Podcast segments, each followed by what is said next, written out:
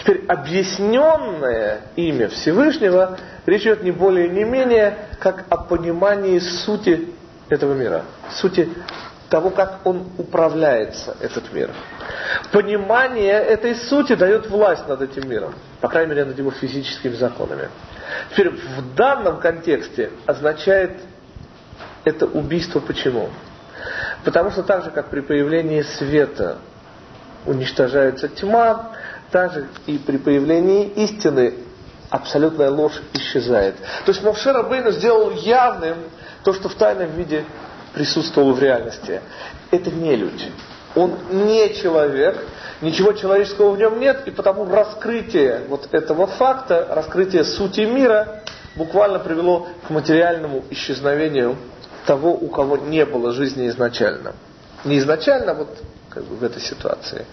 Теперь, в чем пикантность всего вышесказанного?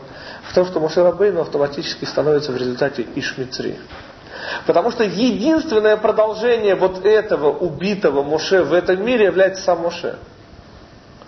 Единственное, что осталось от этого нелюдя в этом мире, это поступок Моше, который автоматически делает Моше продолжением, единственным продолжением этого нелюдя в этом мире. То есть, уничтожив его, Моше становится Ишмитри, его единственным продолжением. Что мы всего из этого учим?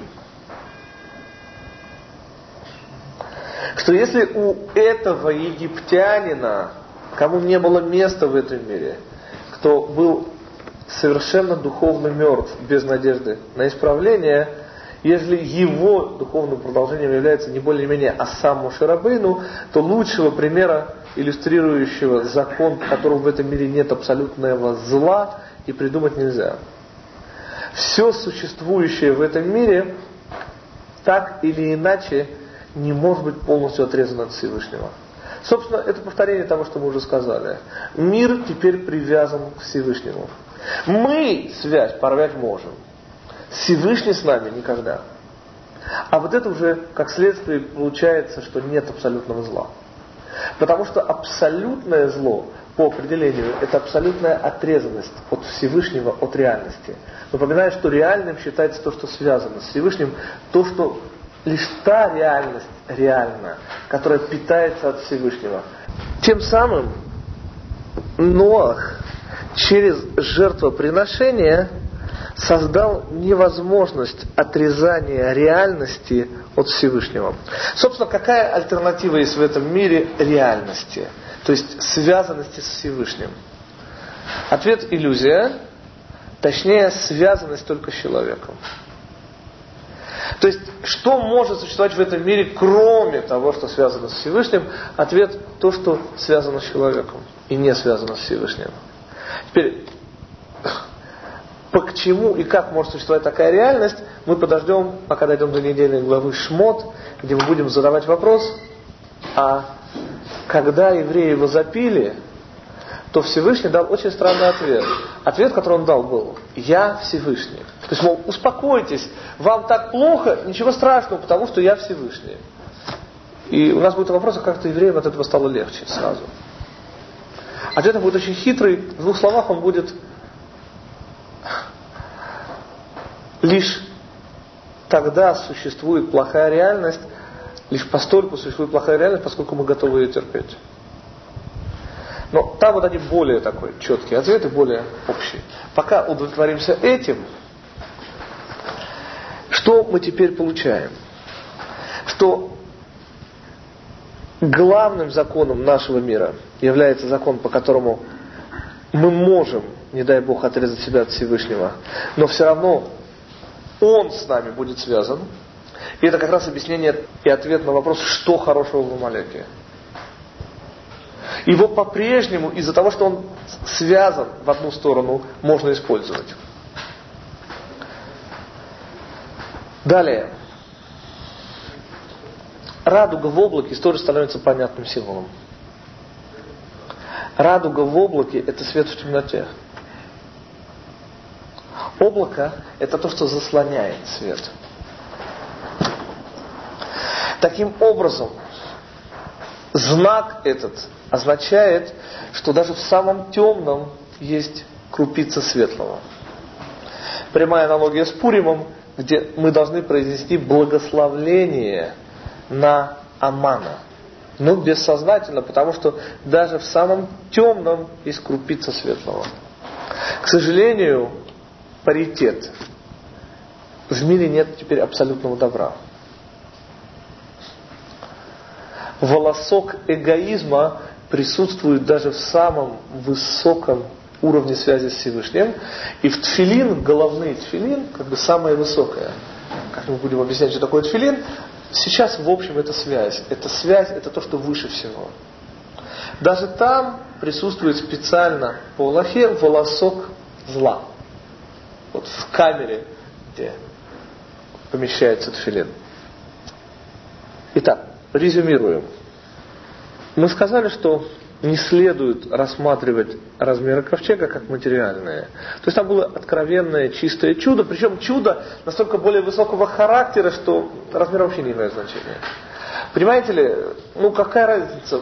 Мы же сказали, что даже если он был бы трехкилометровым ковчег, и в смысле размещения не было бы проблемы, то чудо от этого ни капельки бы не преуменьшилось поскольку мир распадался. Сохранить в распадающейся реальности кусок – это чудо.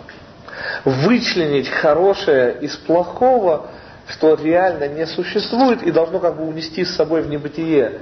И хорошее, вот это и есть смысл чуда, который тогда был. А материальные размеры это уже настолько мелочь, что у нас будет совершенно отдельный разговор о них. Далее, да. Да мы ответили на этот вопрос каким образом? Речь не идет а лишь о символе нового состояния мира. Нового в том смысле, что нет абсолютной темноты. Вот это символ. Нет абсолютной темноты, а Всевышний в этом смысл этого знака, он самоограничился. То есть он взял на себя в некотором смысле кусок нашей работы. То есть если сегодня существует теоретическая возможность взорвать водородные бомбы и расколоть земной шар и уничтожить его, то это возможность чисто теоретическая. И то, что было во время Карибского кризиса в 1962 году, не могло привести к Третьей мировой войне. И товарищ Сталин, который планировал Третью мировую войну на лето, весну 54-го, тоже не мог остаться живых. Тем более, что он еще на евреев поднял руку. Ну это же вообще.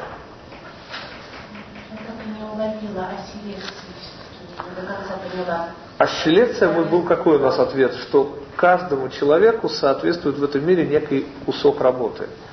Но так же, как ему соответствует некий кусок работы, который может выполнить только он, ему же соответствует некий кусок мира. И получается, что на ковчег попали только те животные, которые соответствовали Ноху и его семье. Вот они были выбраны.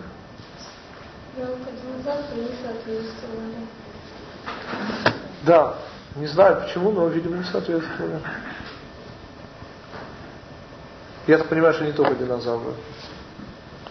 То есть мир сегодня очень принципиально отличается от того, который был у нас в полной мере действуют все последствия промаха первого человека.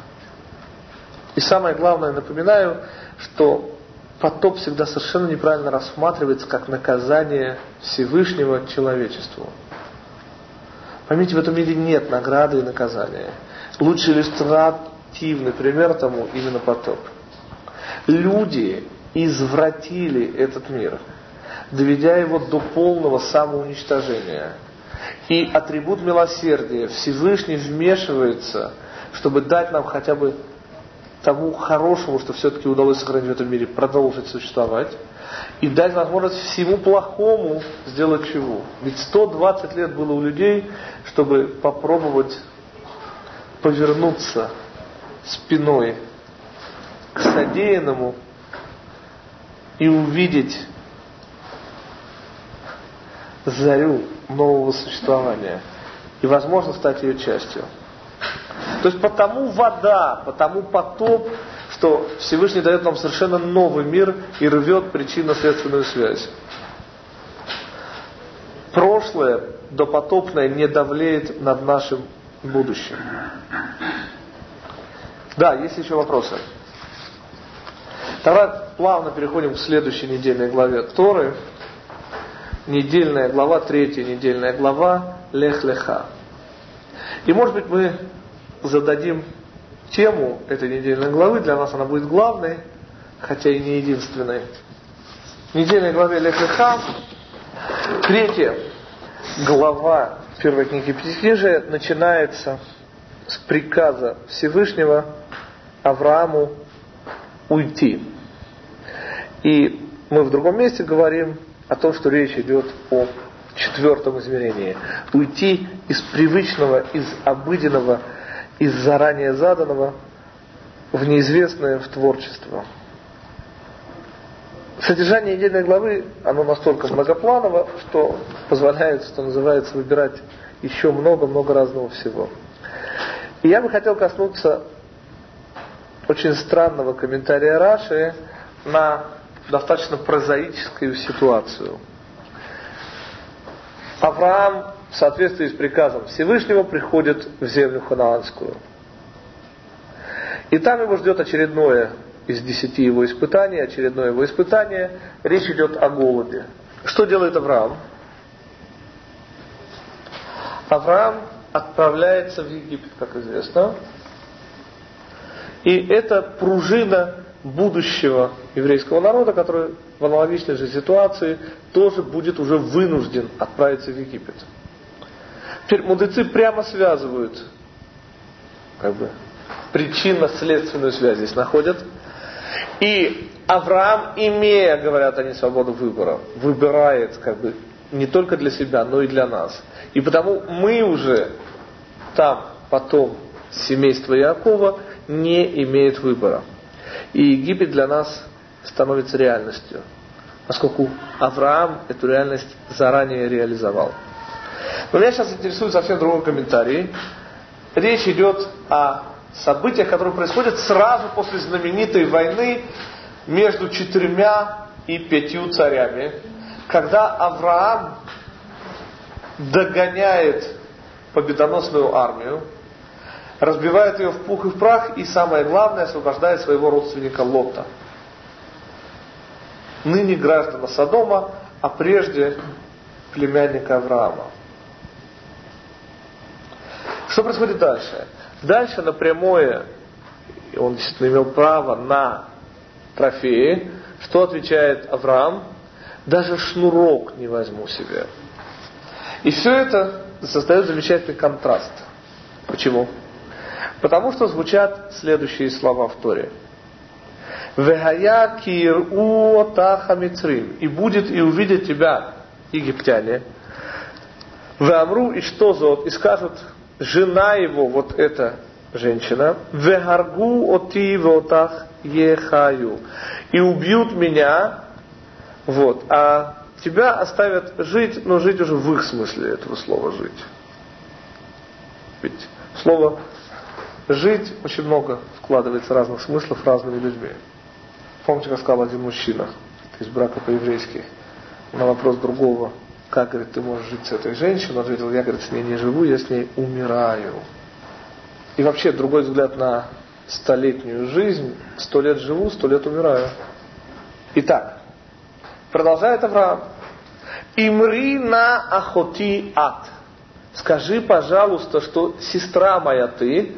Я напоминаю, здесь есть археологический комментарий, который объясняет нам, например, еще вот такой вот замечательный сторону, грань этого, помните? Что в брачном контракте существовала возможность дать жене приобретенные вещи. Жена была на уровне тогда приобретенные вещи, но если давался статус сестры, то он означал наличие кровной мести. И потому нельзя было вести себя по отношению к этой приобретенной женщине, как ты хотел. Во всех остальных случаях его можно было с хлебом есть, можно было по асфальту мазать, можно было делать все что угодно. В случае, если давал статус сестры, это было очень чревато, потому что кровной местью боялись все. Вот такая узда на самых сильных.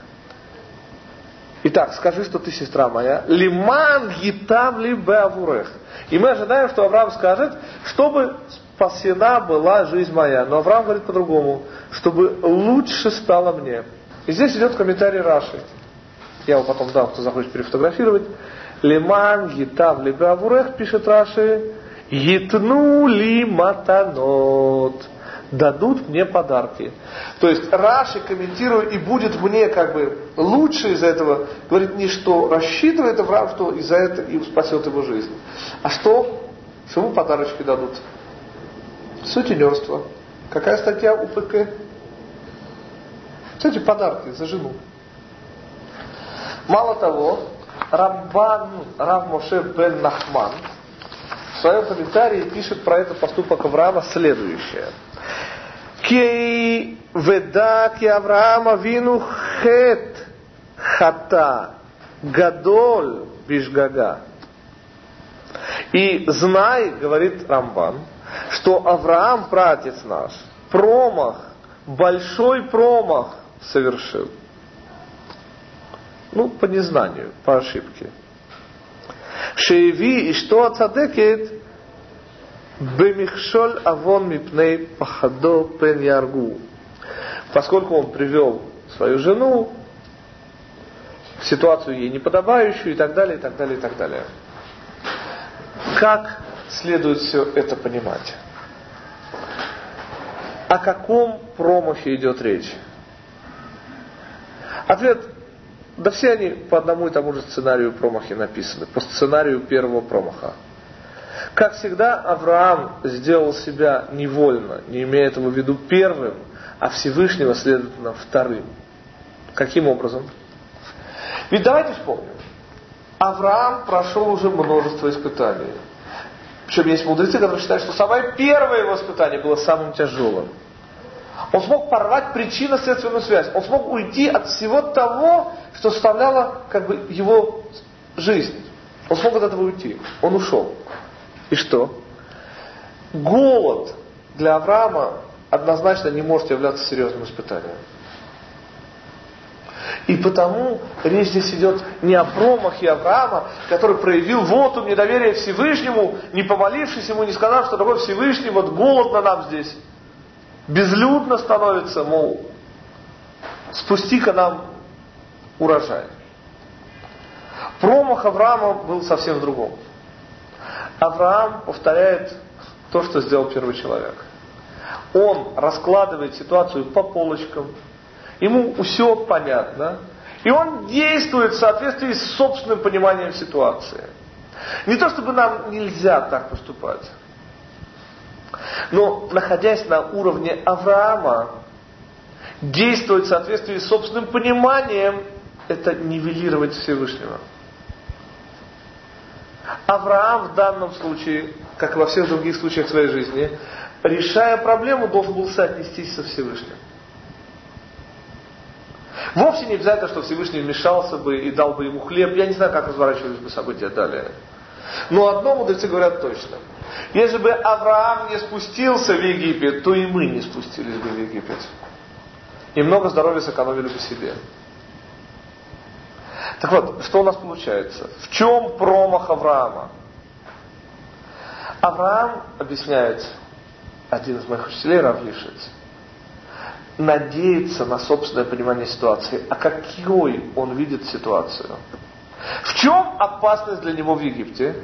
Красоте его жены. Почему? Люди там развращены. Но ведь Авраам, извиняюсь, тоже не промах. Авраам обладает способностью уникальной. Авраам обладает способностью приводить людей к Всевышнему. И для него спуск в Египет может иметь одну единственную мотивацию.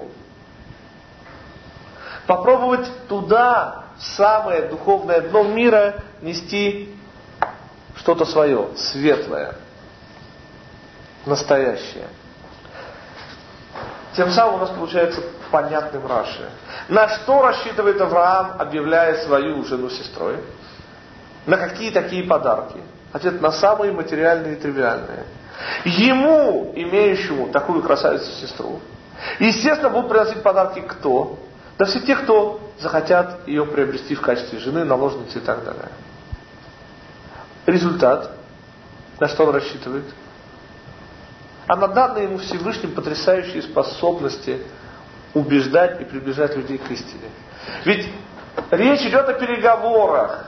А не откажешься ли ты, дорогой Авраам, и вот, кстати, тебе маленький презент, а не откажешься ли ты, Авраам, твою сестру нам в жены? После чего Авраам за чашкой кофе очень простенько обрабатывает этого дядечку. И этот дядечка понимает всю гнусность собственных намерений переспать с Сарой. И, что называется, становится нашего полку прибыло. И еще один становится под знамена монотеизма, которое светлое прошлое и светлое будущее человечества, как известно. Далее. А далее на всякого мудреца довольно простоты. И мы читаем комментарии Рава Авадия Сформа, Италия, 15 век. На что рассчитывает Авраам? Что с ним будут вступать переговоры. Почему? Ну, ну нельзя же просто так взять сестру. Это, вспомните, чревато. А уж в переговорах равного Аврааму нет. И не родился еще такой человек, которого Авраам не смог бы кое в чем убедить. Оказывается, Авраам не учел чего? В чем проступок Авраама, мы сказали? Он положился на себя. Как его не наказывают, не дай Бог, а учат. Ему показывают, что даже его расчет содержит в себе маленькую, но очень важную ошибку. Читаем Рава Вадия Сформа по этому поводу. Что происходит в Египте и что комментирует Рава Вадия Сформа? Ваиру ота сарей паро и увидели ее, то есть Сару, ее красоту имеется в виду, слуги фараоновы, ваегалелуота и начали ее прославлять, мол, ох, какая девушка. Но не просто прославлять, а прославлять ее фараону. Фараону прославлять ее. Ватуках Аиша Бейт Паро. Здесь очень интересный глагол. Туках. Не взяли ее, а была возвратная форма. Была взята она в дом фараона. А что из этой необычной формы глагола учит Рава Вадис форма? Читаем. Шелоним леху решона боле фатото что ее не потребовалось с точки зрения фараона даже э, лефатот, как мы скажем по-русски, э, искушать. То есть фараон даже не подумал вступать в переговоры с Авраамом. Почему? А потому что он ее взял не в наложницы, а в фараонши. А зачем вступать в переговоры с братом? Хочешь или не хочешь, чтобы твоя сестра стала фараоншей. А кто же не хочет? Все же хочут. Правильно? И потому оказалось, что на всякого мудреца довольно простоты. Он все правильно рассчитал, но не учел одного маленького фактора, человеческого, что он все-таки человек. И вот это тот самый большой промах, который делает Авраам. Тот самый, из-за которого мы все в конце концов оказались в Египте. Это первый момент, который я хотел коснуться в этой недельной главе. Второй момент куда более серьезен. И серьезен он по своим последствиям, куда более. Насколько он серьезен, все живущие в Израиле, даже не живущие в Израиле, сегодня могут оценить, во что нам это обошлось, что обошлось. В возрасте 72 лет Авраам получает приказ Всевышнего, а пошел и он идет. Он уходит из и от. В стране канаанской он живет 28 лет. Пока обещанное ему Всевышним начинает сбываться. Только в 100 лет, когда Аврааму 100 лет, рождается у него Ицхак. То есть его ожидание это 28 лет. Теперь поймите, это какие 28 лет? Это не вам 28, и вы ждете до 56. Тоже очень тяжело. Но вы представьте себе, что вам 72, и вам надо ждать до 99. А годы проходят. Все самые лучшие годы. Теперь я вот о чем. Вообще женщина слабая часть человека. И лучшее тому доказательство то, что происходит с Сарой. За 13 лет, до того, как Всевышний выполняет свое обещание, Сара не выдерживает. И что делает? Она дает своему мужу Агаре. А для чего она дает своему мужу Агаре? Для чего Сара дает своему Сарай, тогда еще, простите, и он еще не Авраам в тот момент, а Авраам. Для чего ему Сарай дает Агарь? Кстати, фараоновскую дочку. Сара говорит следующее. Чтобы родился сын мне через Агарь. И комментарий, который сейчас услышите, он снова Шимшон Рафаэля Хирша, о чем идет речь. Если вы помните, Сара ведет себя по отношению к Агаре, как злая хозяйка по отношению к такой золушке. В чем смысл такого отношения Сары к Агаре? Ответ мы уже давали, и я вам сейчас напомню. Помните ли вы, что из наших четырех прамам, у нас было четыре прамамы, которые родили 12 колен, а как их звали? Ответ. Лея, Рахель, а дальше нормальная заминка. Мало кто помнит, что были еще Бильга и Зильпа. А почему мало кто помнит? А потому что самом деле не нужно помнить. Не в том дело, что они, не дай Бог, не были замечательными, прекрасными проманами еврейского народа. А в том дело, что каждая из них была психодвойником. Бельга была психодвойник Рахели, а Зильпа была психодвойник Лели.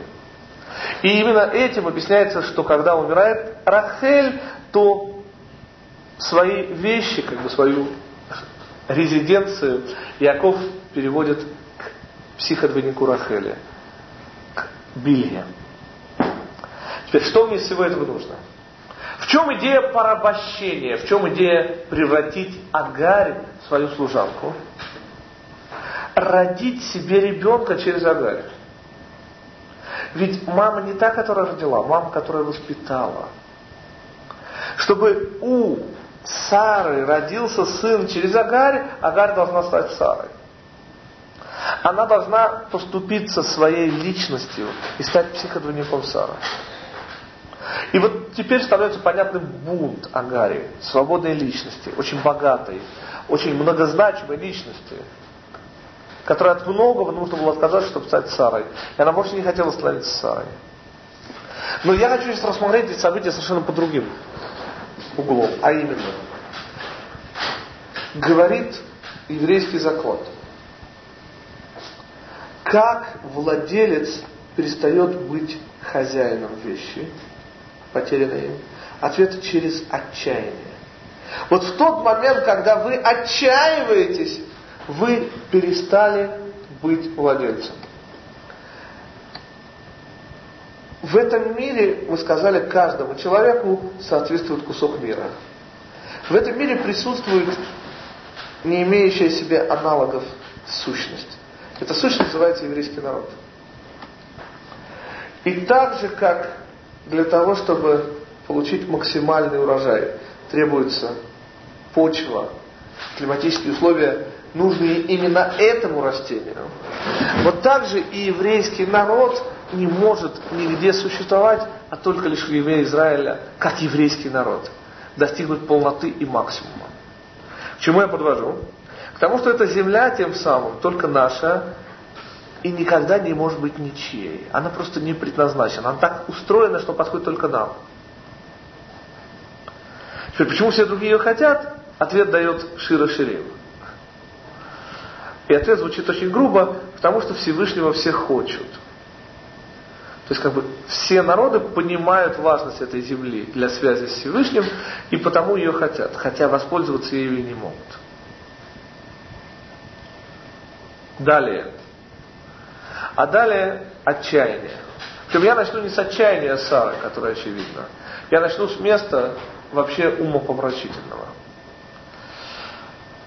Когда это происходит? Проходит 28 лет, и вот уже 99-летнему Аврааму Всевышний сообщает потрясающую новость, что у Сары родится сын. У 90-летней Сары родится сын. Как реагирует Авраам? Он говорит очень странные слова. Лу Ишмаэль Ихье Фанеха. Если бы Ишмаэль был бы жив перед тобой. Смысл слов. Все комментаторы сходятся на чем? Что он просит за Ишмаэля, говоря, что как бы, вот если Ишмаэль будет хорошим, хорошим мальчиком, в смысле перед Всевышним хорошим мальчиком, то я это интерпретирую, я согласен на медаль. Помните Василия Теркина? Я согласен на медаль. Только в отличие от Василия Теркина, речь здесь идет о надломе в последний-последний момент. Комментарий Рамбана, мы увидим его чуть позже, прямо говорит о том, что поступки Авраама и Сары дали нам то, что мы сегодня имеем от наших двоюродных братьев арабов. То есть как бы это вовсе не случайно, что у нас сейчас арабо-израильский конфликт. Это вовсе не случайно то отношение камень и крест. Извините, камень и дерево. Дерево – это крест, это христианство. Камень – это Кааба знаменитое, это мусульманство. И мы тащим это на своем хребте, что называется, каждый из-за чего-то. Так вот, наш конфликт с арабами идет из отчаяния. Не случайно крестоносцы хотели, а арабы владели. Так вот, что значат слова Авраама Лу Ишмаэль и Хелифадеха? И в чем смысл попытки Сары родить себе ребенка через Агарь? И в том, в другом случае мы, к сожалению, говорим об отчаянии. Отчаяние прерывает связь между еврейским народом и его землей. Вот это первое отчаяние, которое было тогда у Авраама и у Сары, создало возможность нашего отчаяния. То есть, если бы Авраам и Сара не отчаялись, то по-нашему Ишмаэль бы, во-первых, не родился. Во-вторых, даже родившись, не получил бы благословения Авраама. Не получил бы связи с Всевышним, который позволяет ему претендовать и владеть этой землей до некоторой степени. Я к чему подвожу? Поймите, это вовсе не значит, что их поступки предрешили нашу судьбу. Это значит, что их поступки решили, какие задачи из задачника мы будем с вами решать. Они могли для нас, что называется, выбрать задачи попроще и полегче. Если бы Сарай не пошла на отчаянную попытку превратить Агарь своего психодвойника и родить себе через Агарь сына, если бы Авраам не сказал вот этих сакраментальных слов, я согласен на Ишмаэля. Теперь, с другой стороны, вы поймете, о чем идет речь. 28 лет. Вы только представьте себе. Причем речь не идет о сыне. Речь идет о светлом будущем всего человечества. Речь идет об Ицхаке. Каждый день уходящий делал появление, возможность появления Ицхака в этом мире все более проблематична. И Авраам, в конце концов, не то чтобы не выдерживает испытания, но выдержит его на пятерочку с минусом, а не на круглую пятерку. Была бы круглая пятерка, и, что называется, у нас не было бы проблем с ишмаэлитами. Возможность их претензий – это возможность нашего отчаяния. Возможность нашего отчаяния – это слова Авраама, ну, Ишмаэль и Хельфанаха. О, если бы Ишмаэль жил бы перед тобой. Эту возможность создала Сара и закрепил Авраам. Я сейчас хочу перейти, в принципе, и рассмотреть те же самые события совершенно по-другому. Снова. Но это уже будет через следующую недельную главу ВРА. А именно, дело в том, что именно в этой недельной главе появляется то, что я хочу назвать торг тут к нему месте. Помните? Ну, Кис Воробьянинов, который так впечатлил впечатлительного такого Кислярского, что тот, услыхав впервые голос отца русской демократии, тут же выложил требуемую сумму. Если я правильно помню классику. Торг тут неуместен. Дело в том, что вот эти события с Агарией, с ее бунтом, имеют прямую связь с чем? С двойной моралью Всевышнего. Дело в том, что дважды Агарь высылается из дома. Помните, когда это первый раз? Первый раз это еще беременная Агарь, которая бунтует и не согласна быть психодвойником Сары, которая отстаивает свою, вовсе ничем не обделенную личность и право на реализацию своей многогранной личности. И вот, что делает Сара, Сарай. Она приходит к Аврааму и говорит, прогони. Теперь вы только поймите, о чем идет речь. Авраам ждет ребенка. Сколько лет его ждет? 84 года. Солидница. Ему 84 года в этот момент. И вот его беременную жену выгоняют, ну, не дай бог, с денежным пособием, с алиментами, все как следует. Потом она все это теряет, оказывается в пустыне, но это уж дальше. Но тем не менее попросту выгоняют. Авраам слушается свою жену. И что? Всевышний ставит двойку. И Аврааму и Саре. И в результате рождается Пере Адам, дикий человек. Ядо баколь в яд кольбо.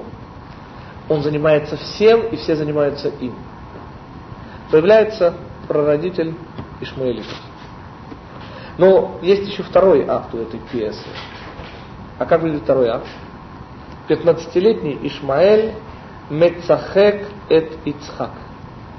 Я сейчас насмехается над Ицхаком. Я сейчас не буду касаться, что значит насмехается, вы мне только в конце напомните вернуться к этому моменту. В чем тут такая вина Ишмаэля? И что говорит Сара? Все, говорит, мое терпение кончилось, выгоняй. Кого? 15-летнего Ишмаэля. Это уже не шуточка. 15-летнего Ишмаэля и его маму Агарь, которая, она-то в чем виновата? Что Авраам? Авраам помнит, что он уже однажды получил двойку, послушавшись Сары. От кого двойку? От Всевышнего. И что он говорит? Он говорит, Сагале. Ну, все-таки нельзя же так. И снова получает двойку. От кого? От Всевышнего. Но у нас сейчас проблема не с Авраамом и с Сарой, у нас сейчас проблема со Всевышним, я извиняюсь.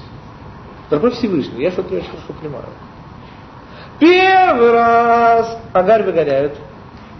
И ты совершенно правильно становишься на сторону обиженной и оскорбленной Агари. Во второй раз выгоняют уже двоих. И ты говоришь, так и надо. Но чтобы ответить на вопрос о двойной морали Всевышнего, мы сейчас отправимся куда? Недельную главу Вейра, где происходит потрясающий, умопомрачительный, не имеющий себе равных базар, торг. Тот самый, который совершенно неуместен. Но он происходит. Каким образом? Напоминаю сюжет. Авраам ему сообщает Всевышний о чем? О том, что предстоит уничтожение Содома, Гаморы и близлежащих мест. Реакция Авраама. Давайте почитаем. Это заслуживает того, чтобы это прочитать. Итак, что говорит, как это живописует Тора? Ваифну Мишама Анашим Вильху с дома. Итак, двое из ангелов, как бы под видом людей, отправляются в дом, им предстоит там большая работа. В Авраам Одена Омед Лифней Ашем. А Авраам по-прежнему стоит перед Всевышним. И сейчас мы увидим, не просто так стоит. Ваигаш Авраам Вайомар. И подошел, это всегда имеется в виду некая решительность. Увидим с вами в недельной главе Ваигаш, где будет противостояние Юсефа и Иуды, там должен будет Ваигаш. То есть Ваигаш это нечто очень активное и агрессивное. Итак, подступился Авраам к Всевышнему, Вайомер, и сказал, а Автиспе цадиким Раша, неужели, говорит, дашь погибнуть праведнику вместе с нечестивцем? Ну это что? Улай ешь хамишим цадиким бетохаир. Может быть, говорит он, есть 50 праведников в этих городах. Здесь город в единственном числе, но имеется в виду местность. Как пять городов, В каждом, говорит, может быть по 10 праведников есть.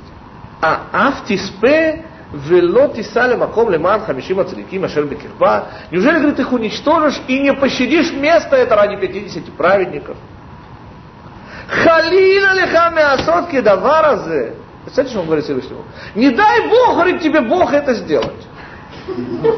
Ну, я совсем буквально перевожу, но в принципе смысл именно такой. То есть, не дай Бог тебе Бог это сделать. Ну, нормально на русский язык халила переводится «не дай Бог». Но имеется в виду именно вот некое такое очень предостережение. Лехамид садиким раша, чтобы, говорит, убивать праведников вместе с мерзавцем. Веяяке цадик и раша. И будет, говорит, как праведник, так и мерзавец, мол, одинаково будут они. Халила леха. Мол, слово тебе, не дай тебе Бог, Бог. И дальше. А шофет кола арец лоя мишпат. Говорит, судья всего мира, говорит, не сделает суда. Как вы это все понимаете? А дальше помните как? Говорит, а может у тебя говорит, 45 найдется? А может, говорит, 40 найдется? Ну, дальше уже более-менее понятно, да? Старые евреи торгуются на рынке. Как это все понимать? Простите. Что это такое? Вот. Честно говоря, я передергивал здесь. Почему? Потому что я начал читать на одну фразу позже того места, где начинается эта история. Дело в том, что Всевышний ведь не просто играет в эту игру. Он прежде чем начинает играть в эту игру, сейчас мы увидим название этой игры, торг тут неуместен, это как бы не самое лучшее название. Так вот, с чего начинается эта история? И какое она имеет отношение к двойной морали Всевышнего? Во-первых, мы сейчас увидим, какое. Вайомер Ашем, Заакат Сдом Ваамура Кираба, Вехататам Кикведа Меод. И сказал Всевышний, вопль, идущий из дома и Гаморы, очень велик. И грехом их очень тяжелый. Эрда навер э, продолжает Всевышний. До этого говорит следующее. Всевышний. Веашем Амар, и сказал Всевышний, это чуть-чуть перед этим. Хамехасе аними Авраам, ашер ани осе, разве скрою я от Авраама то, что я делаю? Идет мотивация. Продолжение. Ве Авраам хайо елегой гадоль ве отцум. А ведь Авраам предстоит стать народным, великим. Ну-ка давайте попробуем посмотреть, что это такое. Итак, Рамбан, объясняя нам двойную бухгалтерию Всевышнего в истории с Агарью, первый раз Агарь выгоняют Всевышний на стороне Агари. Второй раз выгоняют Агари Ишмаэля, он на стороне Сары. Дорогой Всевышний, будь последовательным. Как объясняет Рамбан, мотивируя тривиально простой вещью. А на чем основывается мораль Всевышнего? Ну, давайте подумаем. А чем мораль Всевышнего отличается от морали человека? А что это значит? А как выглядит абсолютная мораль? Помните, как выглядит настоящая молитва, сегодня вечером повторяю. Настоящая правильная молитва. Дай мне, дорогой Всевышний, то, что ты полагаешь, нужно мне дать. Почему? Потому что я, честно говоря, не знаю. Я могу себе такое попросить. Помните, один там попросил автомобиль и разбился на. А если бы не просил, может быть, и не разбился. Так вот я к чему подвожу. Знаете, что такое абсолютная мораль? Это просто все видите.